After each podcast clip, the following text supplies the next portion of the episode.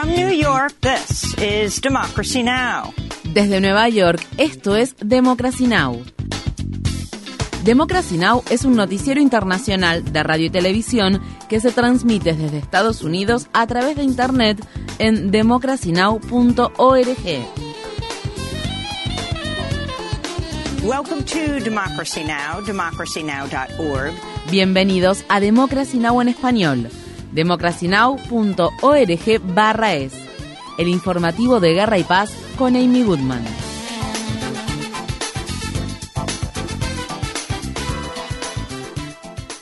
El Comité Selecto de la Cámara de Representantes que investiga la insurrección del 6 de enero de 2021 en el Capitolio de Estados Unidos ha concluido su investigación de 18 meses al remitir recomendaciones de cargos penales contra el expresidente Donald Trump. El lunes, en la última audiencia pública del comité, el congresista demócrata del estado de Maryland, Jamie Raskin, dijo que Trump traicionó el juramento que hizo al asumir el cargo al ser parte de una insurrección contra el orden constitucional. insufficient evidence exists El comité considera que existe evidencia más que suficiente para remitir recomendaciones de acusaciones penales contra el expresidente Trump por ayudar o apoyar y darle fuerza a las personas que participaron en un ataque violento contra Estados Unidos en el Capitolio. El comité ha presentado evidencia significativa de que el presidente Trump tenía la intención de interrumpir la transición pacífica del poder que rige nuestra Constitución. El lunes comenzó en Estados Unidos la selección del jurado para el juicio del ex líder del grupo de extrema derecha Proud Boys, Enrique Tarrio, y de cuatro de sus miembros. Tarrio y los demás acusados enfrentan nueve cargos cada uno, incluido el cargo de conspiración sediciosa contra Estados Unidos, tras acatar el llamado que hizo el entonces presidente Donald Trump de luchar con todas sus fuerzas el 6 de enero de 2021 en el Capitolio. Los cinco hombres se han declarado inocentes y sus abogados han argumentado que sus acciones estaban respaldadas por el derecho de libertad de expresión que protege la Constitución.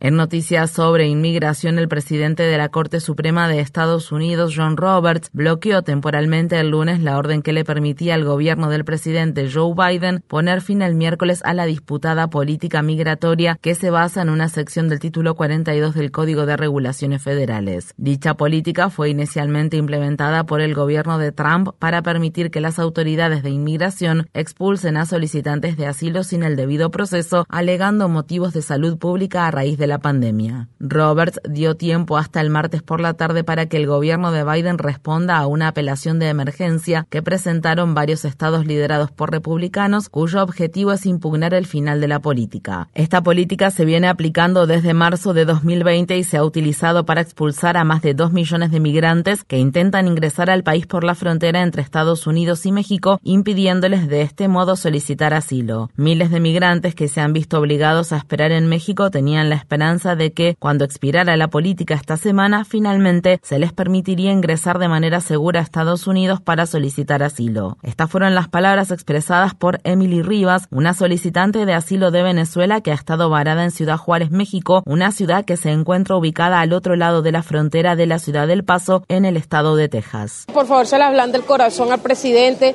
y deje pasar a todas estas personas que estamos por acá porque Hemos pasado mucho sufrimiento, hemos sufrido mucho desde que salimos de Venezuela, la selva, todos esos países que hemos pasado y de verdad le pido de corazón de que nos dé la oportunidad de pasar. Las organizaciones de defensa de los derechos humanos del Reino Unido se han comprometido a seguir luchando contra una política de inmigración que permite que el gobierno de ese país deporte a los solicitantes de asilo a Ruanda. El lunes, un tribunal dictaminó que, según las leyes del Reino Unido e internacionales, el programa es legal. La política se anunció por primera vez en abril. Paul O'Connor, miembro del Sindicato de Servicios Públicos y Comerciales, condenó el fallo.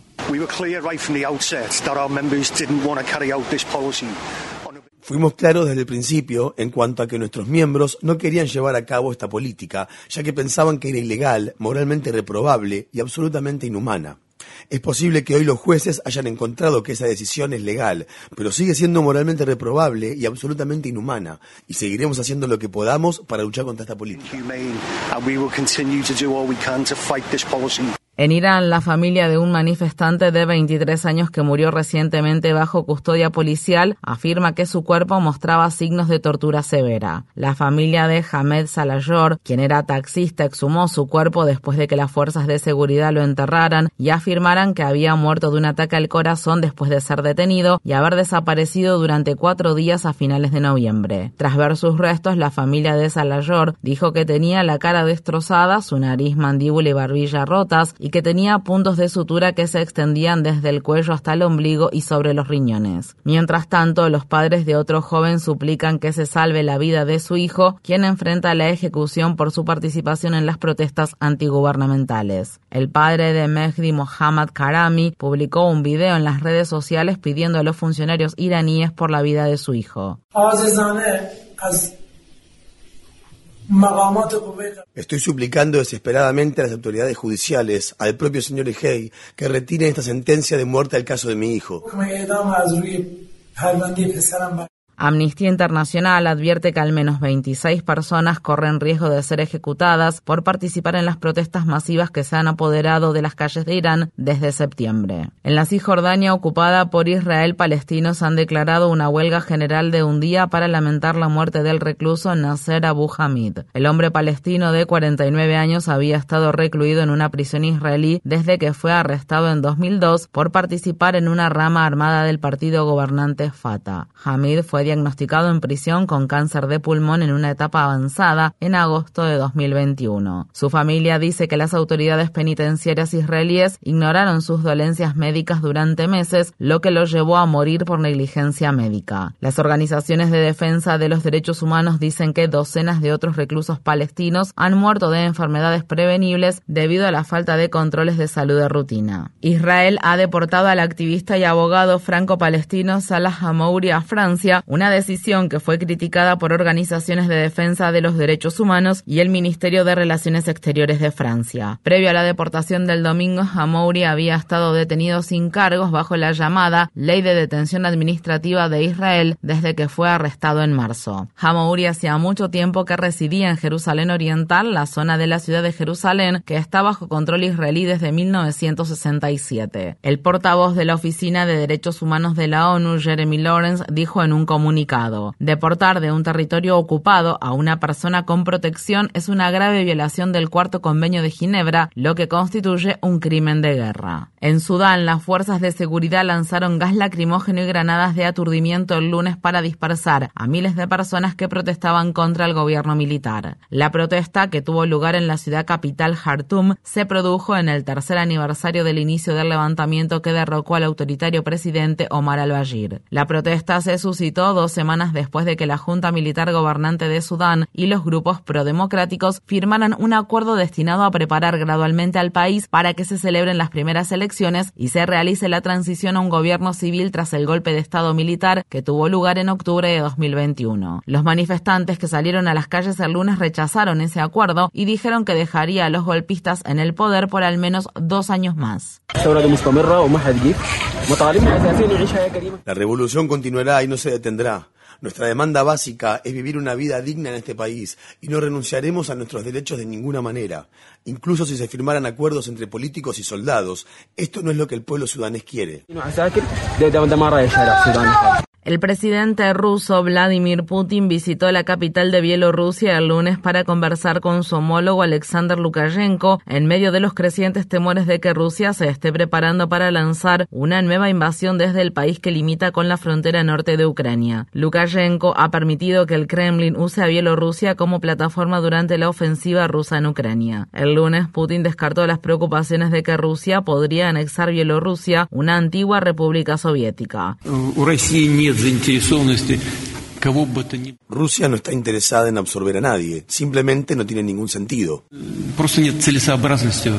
En Washington, D.C., el portavoz del Departamento de Estado de Estados Unidos, Ned Price, calificó la declaración de Putin como el colmo de la ironía, señalando la anexión unilateral de Rusia de cuatro territorios ucranianos que tuvo lugar en septiembre de 2022. En Canadá, seis personas murieron, incluido el atacante, luego de que un hombre que portaba una pistola semiautomática abriera fuego contra el edificio de condominios de los suburbios de la ciudad de Toronto donde vivía. Tres de las víctimas eran miembros de la Junta del condominio. El atacante, un hombre de 73 años que tenía antecedentes por hostigar a los administradores de las propiedades y a sus vecinos, murió a causa de los disparos de la policía. En Estados Unidos, miles de choferes de Uber de la ciudad de Nueva York encabezaron una huelga de 24 horas el lunes después de que la empresa de servicios de transporte bloqueara los aumentos salariales que sus trabajadores iban a recibir este mes. Estas fueron las palabras expresadas por Ibrahim Gori, un chofer de las empresas Lyft y Uber, miembro de la Alianza de Trabajadores de Taxis de Nueva York.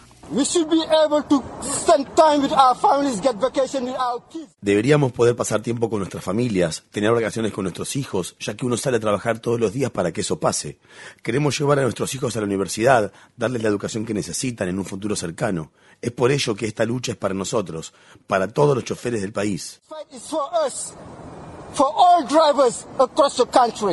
En Estados Unidos, un republicano de Nueva York recientemente elegido para ocupar un escaño en el Congreso parece haber inventado partes claves de su historial educativo y laboral. El periódico The New York Times halló que el congresista electo George Santos mintió cuando les dijo a los votantes que había trabajado para las empresas financieras Citigroup y Goldman Sachs. El Servicio de Impuestos Internos dice que la organización de rescate de animales Friends of Pets United, que Santos afirma haber liderado, no presentó ningún registro que indicara que estaba exenta de impuestos como lo había afirmado Santos. El periódico The New York Times también halló que Santos enfrentaba cargos penales por realizar fraudes con cheques en Brasil en un momento en que él afirmaba que estaba asistiendo a clases en la Universidad Baruch College donde no existen registros de que Santos haya estado inscripto. Por otro lado, Santos afirmó falsamente que su empresa perdió cuatro empleados en el tiroteo del club nocturno Pulse de la ciudad de Orlando en junio de 2016. En noviembre, Santos hizo historia como el primer republicano abiertamente homosexual en ganar un escaño en la Cámara de Representantes de Estados Unidos en representación de un distrito de Long Island y Queens que anteriormente favorecía a los demócratas. El líder de la minoría republicana en la Cámara de Representantes, Kevin McCarthy, aún no ha realizado ningún comentario sobre la investigación que hizo el periódico. Muchos demócratas de la Cámara de Representantes están pidiendo a McCarthy que impida que Santos asuma el cargo cuando el centésimo décimo octavo Congreso de Estados Unidos preste juramento en enero. En Estados Unidos, en la ciudad de Los Ángeles, el ex magnate de la industria cinematográfica de Hollywood, Harvey Weinstein, fue condenado por tres cargos adicionales de violación y agresión sexual. Las condenas estaban relacionadas con una sobreviviente, una modelo italiana identificada con el nombre ficticio de Jane Doe número uno, que testificó que Weinstein la había violado en una habitación de hotel en 2013. El jurado absolvió a Weinstein de un cargo y no pudo llegar a una decisión sobre otros tres cargos que involucraban a otras dos sobrevivientes, Jennifer Sibel Newsom, pareja del gobernador del estado de California Gavin Newsom, y Lauren Young. La oficina del fiscal de distrito determinará si volverá a juzgar a Weinstein por esos cargos. Estas fueron las palabras expresadas por la abogada Gloria Allred cuando hablaba el lunes sobre su clienta Lauren Young después de que se anunciara el veredicto.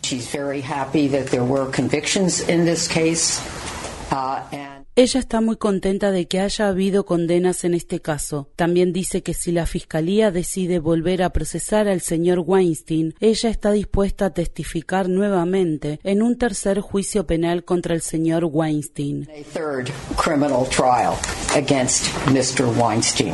Weinstein actualmente cumple una sentencia de 23 años de prisión por violación y agresión sexual criminal en el estado de Nueva York, aunque está apelando esas condenas. Infórmate bien. Visita nuestra página web democracynow.org/es. Síguenos por las redes sociales de Facebook, Twitter, YouTube y SoundCloud por Democracy Now! es.